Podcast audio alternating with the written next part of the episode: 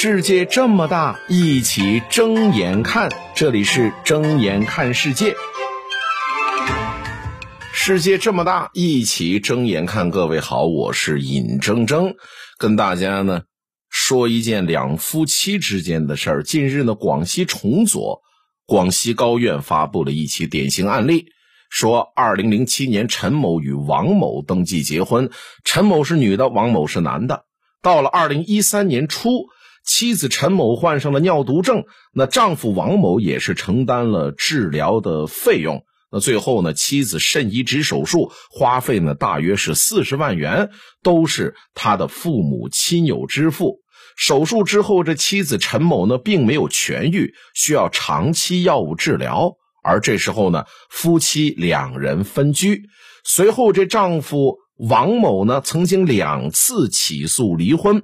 法院并没有支持。到了二零二零年，丈夫王某第三次起诉离婚，那法院呢就认为双方的感情已经破裂了，依法应当准予离婚。但是呢，妻子陈某啊患有尿毒症，后续呢后续也需要高额的治疗费，那就酌定这个王某这男的向这女的陈某呢支付生活帮助费十万元。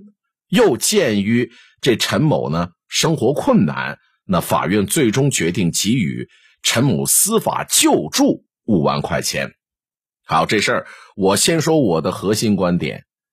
第一，这个是丈夫王某的权利哈，离婚这不存在对错问题。咱们首先第一点，先把这道德放下来啊。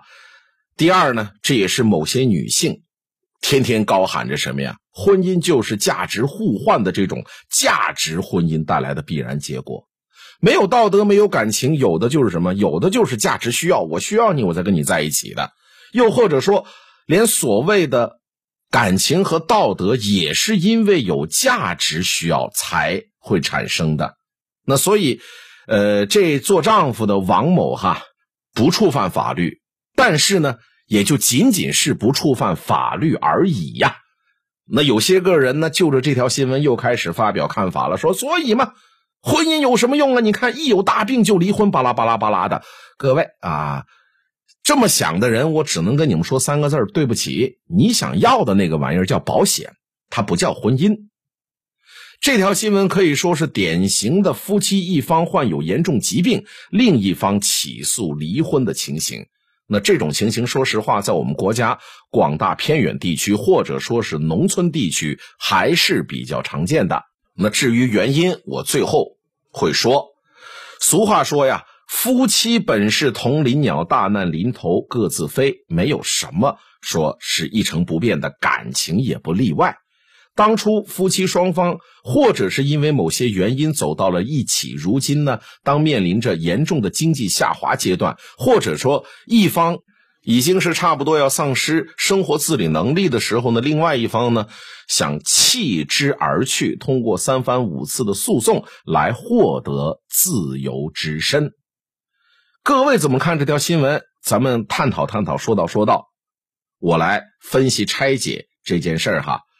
首先，道义上来说，哈，男方要求离婚的这个行为呢，可能跟大家传统婚姻的观念有出入，甚至我相信有些人会觉得难以接受。在这个案件当中，夫妻双方是二零零七年登记结婚的，二零一三年年初，妻子陈某患上了尿毒症，那丈夫王某也负担了治疗费用。那手术之后呢，妻子陈某并没有痊愈，需要长期的药物治疗。夫妻两个人分居了，那这个时候呢，丈夫就向法院两次起诉离婚。各位，夫妻一方在结婚后第六年，发现自己患上了绝症尿毒症啊，尿毒症这种病啊，严重性这是不言而喻的，大家自行去搜索。那恰恰在一方患病治疗后没多久，另外一方就向法院提起诉讼，要求判决离婚。而这个呢，跟很多传统观念的认为什么婚后就应该有福同享、有难同当的这种观念呢，恰恰相反。所以可能会有一些人，尤其是当事人，就是女方或者说一些女性的这个读者或者听众看到这条新闻或者听到我说这条新闻之后，会有疑问：说一方的状况都这样了，对方居然还有脸闹离婚？说有没有公德心呢？法院会不会判离婚呢？那我觉得这种想法没错，因为这是符合咱们普通老百姓的一个很传统的价值观念。第一，嫁鸡随鸡，嫁狗随狗，嫁给你就跟着你了。然后咱们两两夫妻呢，有福同享，有难同当。这夫妻呢，虽然是出生之后半路认识的，但是既然有缘分，结为连理，婚后就更应该互相扶持，不应该抛弃对方啊！毕竟呢，大宋朝曾经出现的一个特别有名的案子——包青天铡了陈世美这个案子，这流传千古啊！当然，陈世美跟今天新闻当中出现的这位当事人还是有区别的，呃，唯一一点相同的都是他们俩都是。大众道德口中的负心男，所以呢，各位如果是从道德层面上去骂这个王某，我觉得你是可以骂的。但是骂完呢，咱们还得要讲法律，对不对？在我们国家的法律上，结婚是自由的，离婚也是自由的。事实上，并没有离不掉的婚姻。我们国家宪法明文规定，公民呢。享有选举和被选举权、言论自由、公民人身自由、社会经济权利等等。我们国家的民法典《婚姻家庭编》也明文规定了结婚自由、离婚自由。那你看，无论是至高无上的母法、宪法，还是说具体行文的民法典，都赋予了公民的结婚和离婚自由啊。换言之，你想跟什么样的人结婚，你就跟什么样的人结婚，你喜欢就行啊。你想离婚也可以离婚。那如今的婚姻法律制度对于离婚，或者说是协议离婚还是诉讼离婚，只有一项标准，就是夫妻的感情是不是已经破裂了。好，说到这儿，我相信又会有人要问了：那如果是结婚自由、离婚自由，为什么这个案件里边要出现那么多的经历两次？甚至是现实当中，他可能听到、看到的一些案例，要经过那么多次的诉讼离婚呢？那不是离婚自由吗？为什么我还要折腾这么多次呢？法律明确规定有家暴，是不是一次性就可以离了呢？那你说我经历了家暴，我都离了两三次了，为什么还不判离婚呢？事实上，这个问题的答案还是在于法律如何认定夫妻感情确实已经是破裂了。为什么呢？这个很难，因为呢。本身感情它是一种抽象化的情感，又是存在于他们双方两个人之间的。那对于法院来说，如何判断夫妻双方的感情已经彻底破裂，这真的是有困难的。他他真的不能以事实为准，呃，以依据以法律为准绳。它是一个抽象化的，而且就是只能说是。做出来而不能说说出来的这么一个东西，只能是意会不能言表的东西。那所以才会有什么呀？清官难断家务事嘛。就是法律呢，它只是模糊化的规定了一些笼统的标准，它没有办法详尽的确定每一个个案的离婚标准。那具对于这些具体个案的情形，那只能是每个法官他自己的标准了啊，他自身的衡量了。他自身的判断了，而且呢，考虑到什么呀？现实当中，大家对婚姻自古以来都是什么劝和不劝分的价值取向，都是本着什么呀？我宁拆十座庙，我不毁一桩婚。那所以每一个案子，但凡关系到这个离婚的，那都是每一个法官去判决到底是该离还是不该离。那所以是第几次诉讼到法院觉得你该离了？这个次数都不一样的哈。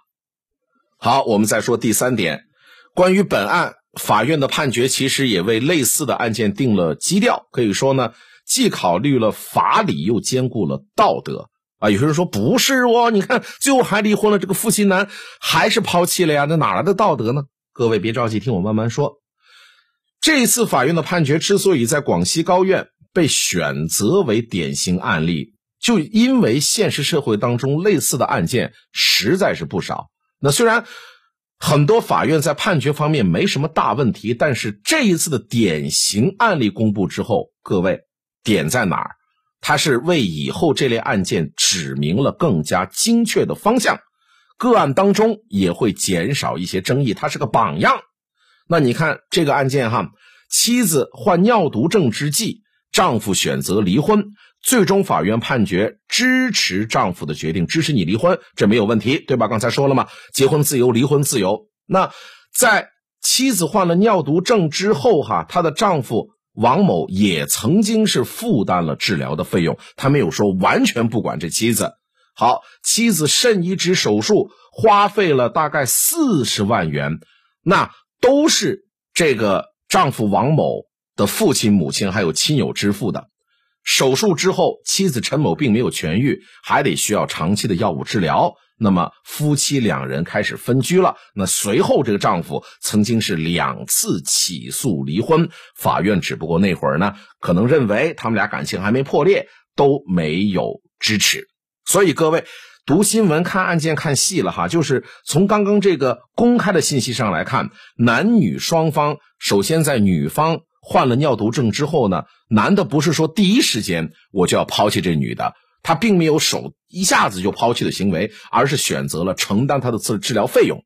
手术之后，夫妻二人因为种种原因，法院没说也没有公开，开始分居了，而分分居的状态也会影响到。案件是否会判决离婚？那在男方两次起诉未果之后，第三次起诉离婚，法院最终是支持了。正如我刚刚所说的，在中国其实是你没有说你离不掉的婚姻，无论在任何一种情况下，婚姻自由的体现就是离婚嘛，最终肯定是可以离得掉的，只是时间问题，只是选择什么样的诉讼策略。尽最大的努力，早日实现这个离婚的诉求。那这个案件特殊之处在于什么呢？女方确实有严重的疾病，而且是个绝症。